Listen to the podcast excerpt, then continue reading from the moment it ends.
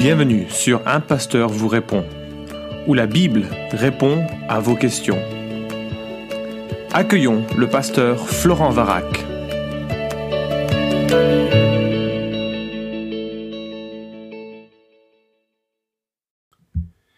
La question est posée, qu'est-ce que le don des langues? Alors voilà une question qui euh, ne laissera personne indifférent. Je suppose qu'il y aura pas mal de débats suite à, la manière dont je vais répondre à, cette question. Euh, comme d'habitude, hein, il n'y a que la Bible qui a raison. Et les êtres humains que nous sommes, ben, on essaye de nous en approcher, de la comprendre euh, le mieux possible. Mais euh, je suis conscient que ce que je propose ici n'est pas nécessairement la perspective que tout le monde peut avoir de cette euh, de ce phénomène. Alors, quand je parle des langues avec mes amis qui m'interrogent sur mes positions, mes, ma compréhension, j'aime bien regarder à ce que les langues sont dans l'Ancien Testament avant de parvenir au Nouveau Testament. Parce que, alors à tort ou à raison, je crois qu'il y a une vraie continuité, en tout cas dans le symbole et le euh, qui, qui nous est communiqué au travers d'elles. Alors d'où viennent les langues? Eh bien les langues, euh, c'est pas simplement le phénomène d'Actes chapitre 2, les gens qui spontanément se mettent à parler en langue euh, lors de la présence, la venue du Saint-Esprit, mais les langues viennent d'un événement qui était un jugement dont nous avons trace en Genèse chapitre 11.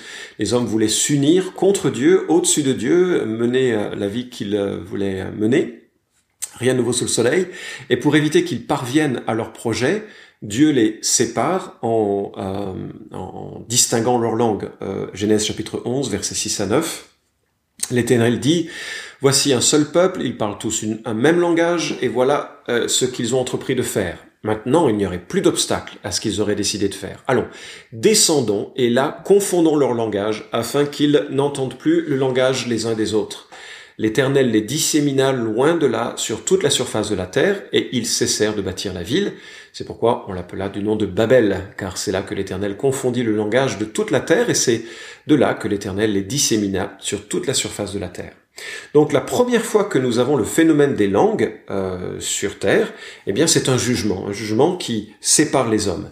Alors on me dit bon, ok, c'est premier euh, événement, première fois qu'il est question de langage, euh, et voilà la raison, c'est pour éviter que les hommes soient unis trop rapidement dans le mal.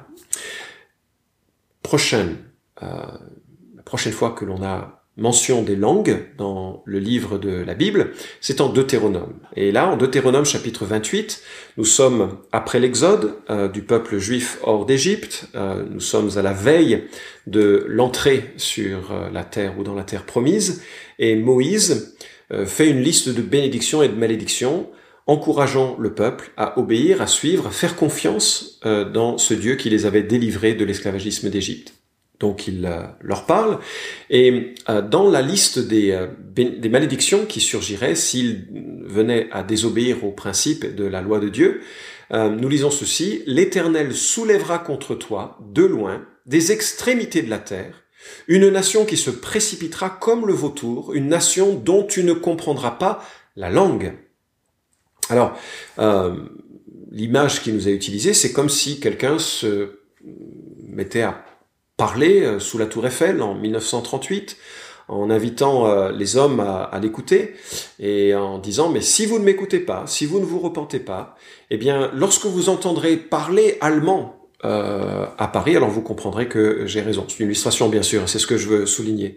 De nouveau, le phénomène des langues est utilisé dans la Bible pour évoquer la notion de jugement, le symbole du jugement. C'est un pays dont tu ne connais pas la langue qui viendra t'opprimer. Et là, tu feras attention à ce que moi j'ai pu vouloir te dire. Donc les langues sont encore une fois, un symbole de jugement. Lorsque nous retrouvons euh, les langues, c'est en Ésaïe chapitre 28, verset 11. Alors, si euh, tu as le temps, si vous avez le temps, je, vous encourage à lire Ésaïe chapitre 28. C'est, saisissant.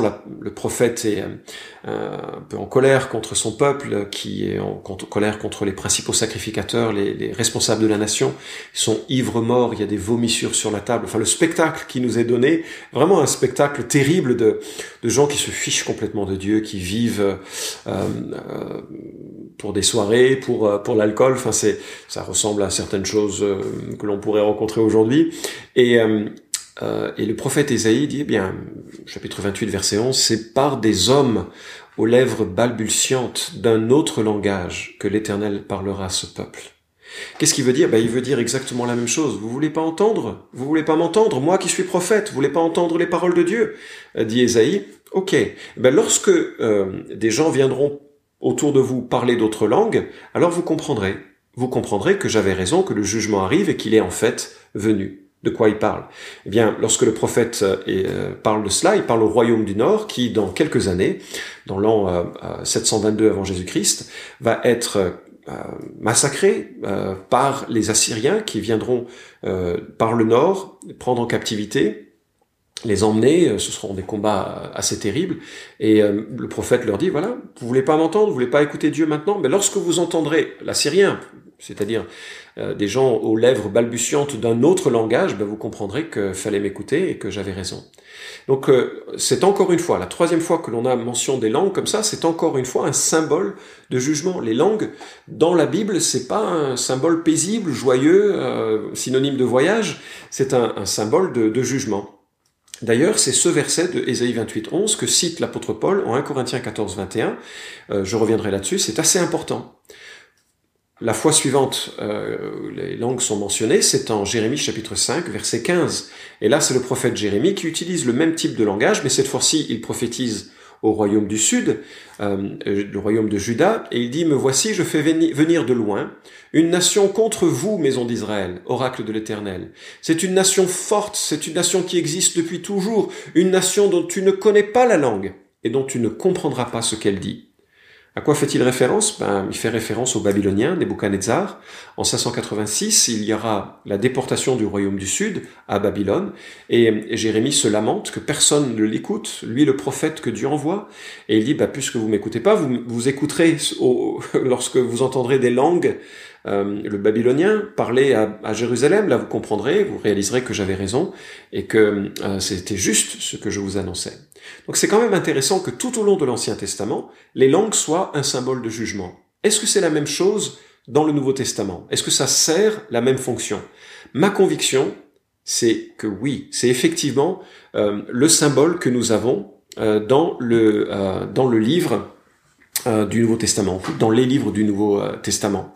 Euh, donc symbole de jugement, c'est-à-dire que à la fois Israël serait jugé pour son incrédulité, et c'est hélas ce qui a eu lieu en l'an 70 après Jésus-Christ, lorsque les Romains sont venus et ont euh, mis euh, le peuple juif dans une déportation qui allait durer jusqu'en 1948 ou 47. et c'est une, c'est un jugement qui est donc accompli. Mais ce qui est intéressant, c'est que, à mon sens, chaque fois que le parler en langue a lieu dans le livre des actes, le livre des actes qui est une transition, on va d'Israël à toutes les nations, c'est toujours dans un contexte de ce changement. Acte chapitre 2, nous lisons que les, euh, les, apôtres et les premiers disciples se mirent à parler en des langues qu'ils n'avaient jamais apprises, ils se mirent à louer Dieu dans des langues qu'ils n'avaient jamais apprises. Les gens étaient surpris, ils pouvaient reconnaître que certains parlaient leur propre langue. C'était des juifs qui venaient de tout le bassin méditerranéen. C'était la saison de la Pentecôte, donc ils étaient en pèlerinage à, Jérusalem. Ils entendent leur langue et ils sont vraiment très surpris. D'ailleurs, certains pensent qu'ils sont ivres, ce qui euh, est une discrète allusion à Ésaïe chapitre 28, je pense. Et, euh, le, contexte est, vraiment très intéressant. Alors, oui, euh, effectivement, les langues de Acte 2 me semblent indiquer deux choses. Premièrement, ça aurait dû mettre la puce à l'oreille d'un juif pieux qui connaissait la thématique des langues dans l'Ancien Testament, dire ça sent le roussi, ça sent le jugement. Mais c'était aussi une bonne nouvelle parce que des gens qui parlaient euh, à Dieu, le Dieu d'Israël, dans des langues païennes, dans des langues qui n'étaient pas l'hébreu, qui n'étaient pas euh, l'araméen, c'était c'était quelque chose de, de très fort comme signal. Ça voulait dire que le Dieu d'Abraham était accessible à toutes les nations. Donc c'est à la fois signe de jugement pour ceux qui ne croiraient pas, mais signe d'inclusion pour ceux qui croiraient.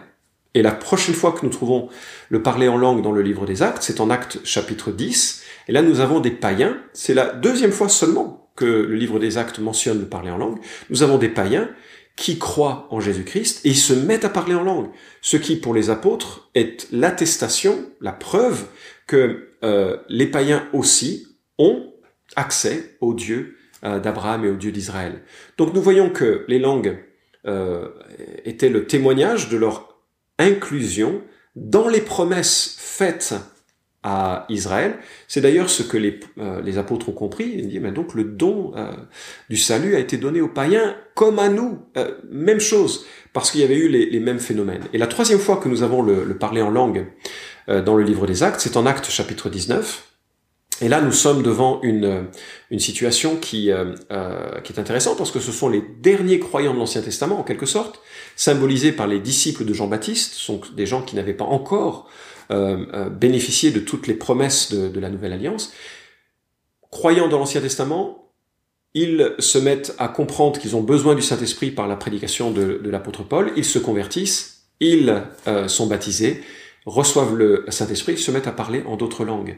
Et c'est comme si la boucle était bouclée. On a maintenant les Juifs qui croient et qui parlent en langue, on a maintenant des païens qui croient et qui parlent en langue, et nous avons les derniers croyants de l'Ancien Testament qui croient et qui parlent en langue toute euh, euh, la porte est maintenant ouverte à toutes les nations pour qu'ils bénéficient du, euh, du salut qui est en Christ. Pourquoi je crois cela? Bien, Parce que quand nous arrivons à 1 Corinthiens chapitre 14 verset 21, nous lisons que Paul, et je l'ai mentionné tout à l'heure, cite Ésaïe 28, 11. Et lorsqu'il en parle, il dit, voilà, il est écrit dans la loi, c'est par des hommes d'une autre langue et par des lèvres d'étrangers que je parlerai à ce peuple, et ils ne m'écouteront pas même ainsi, dit le Seigneur. Et Paul conclut, par conséquent, verset 22, les langues sont un signe non pour les croyants, mais pour les non-croyants. On va dire, mais comment est-ce que les langues peuvent être un signe pour les non-croyants. Ben, ils sont, euh, euh, ils sont un signe pour les non-croyants dans, dans le sens qu'ils sont invités maintenant à venir au Dieu euh, d'Israël, à venir au Dieu d'Abraham et à bénéficier de l'ensemble des promesses qui sont faites à, à, Israël. La manière dont je me le représente, imaginez que vous êtes à, Corinthe et vous êtes euh, païen, euh, vous êtes non-juif, vous entrez dans une église et soudainement vous entendez des gens, euh, vous entendez une personne louer Dieu en chinois, c'est contemporain comme illustration, une autre personne qui se met à louer Dieu en, espagnol et, une autre personne qui se met à louer Dieu en, je sais pas, en arabe et il se dit mais qu'est-ce qui se passe ici?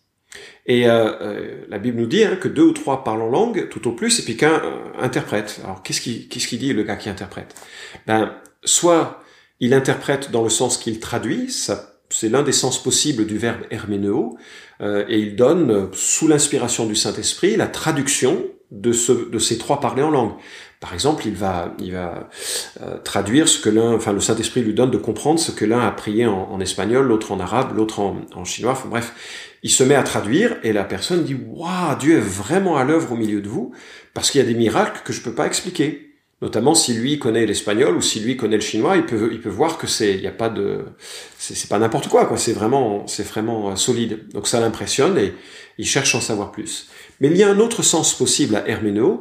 Vous savez que ça nous a donné le terme herméneutique, qui veut dire interpréter. Il est possible que celui qui se lève pour donner l'interprétation de ces parlers en langue se lève et dise ben, frères et sœurs, voilà, je vais vous expliquer ce qui s'est passé. Et il raconte que le Dieu créateur du ciel et de la terre, a fait alliance avec Abraham pour que toutes les nations de la terre soient un jour bénies en son nom.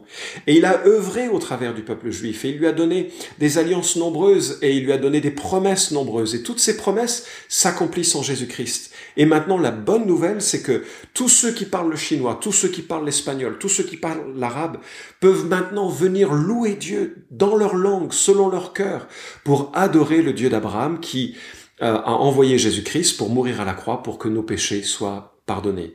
Le rôle du, euh, de l'interprète serait un peu le rôle d'un évangéliste. Il donnerait sens à cet événement que sont euh, les parler en langue, et non seulement il donnerait sens, mais il donnerait une orientation en direction de l'évangile qui permette aux non-croyants de comprendre ce que c'était. Et le pendant de, ce, de cette bonne nouvelle que toutes les nations sont greffées sur les promesses d'Abraham, ou certaines des promesses d'Abraham, le pendant terrible, c'est que, bien sûr, euh, Israël est dé, euh, euh, enlevé de la, de la greffe, il est dégreffé de cette branche de, départ. Bien sûr, selon Romains 9 à 11, nous croyons qu'un jour Israël serait greffé de nouveau. Mais le symbole de ce jugement, c'est des gens qui parlaient en langue euh, à, Jérusalem, des gens qui parlaient en langue et qui euh, annonçaient ainsi l'avenue du jugement, comme c'était le cas de tous les passages que nous avons dans l'Ancien Testament. Mais c'est aussi l'annonce d'une bonne nouvelle, c'est que même si les Juifs ont été dégreffés de la racine souche ben, les hommes et les femmes de toutes les nations, et les juifs y compris, peuvent, s'ils le souhaitent, par leur foi en Jésus-Christ, être greffés à ses promesses. Et le signe le plus merveilleux euh, de l'accessibilité du Dieu d'Israël à toutes les, euh, les nations, eh bien, c'est le parler en langue. D'ailleurs, quand on lit euh, des euh, euh, pères de l'Église comme Chrysostome et comme son nom m'échappe maintenant, mais ça va me revenir dans un instant. nous lisons que leur compréhension des langues était identique, c'est-à-dire qu'ils avaient la même perception sur le rôle des langues. C'était le témoignage de l'ouverture à, à toutes les nations. Donc voilà ce que moi je crois du, parler en langue. C'est un don magnifique, merveilleux, très puissant. Les hommes et les femmes se mettent à louer Dieu dans une langue qu'ils n'ont jamais apprise, et un homme soit traduit, soit explique ce qu'il en est. Et la bonne nouvelle est la suivante, c'est que les hommes euh, qui étaient étrangers au peuple de Dieu peuvent maintenant en faire partie. Des hommes et des femmes qui étaient loin euh, de la promesse d'Israël peuvent maintenant en jouir et en profiter, connaître le Dieu d'Israël, l'adorer en esprit et en vérité et lui rendre un culte qui euh, est tout à son honneur. Merci d'avoir écouté cet épisode d'un pasteur vous répond. Posez vos questions en nous envoyant un email à question@toutpoursagloire.com. Retrouvez cet épisode et tous les précédents sur notre site toutpoursagloire.com.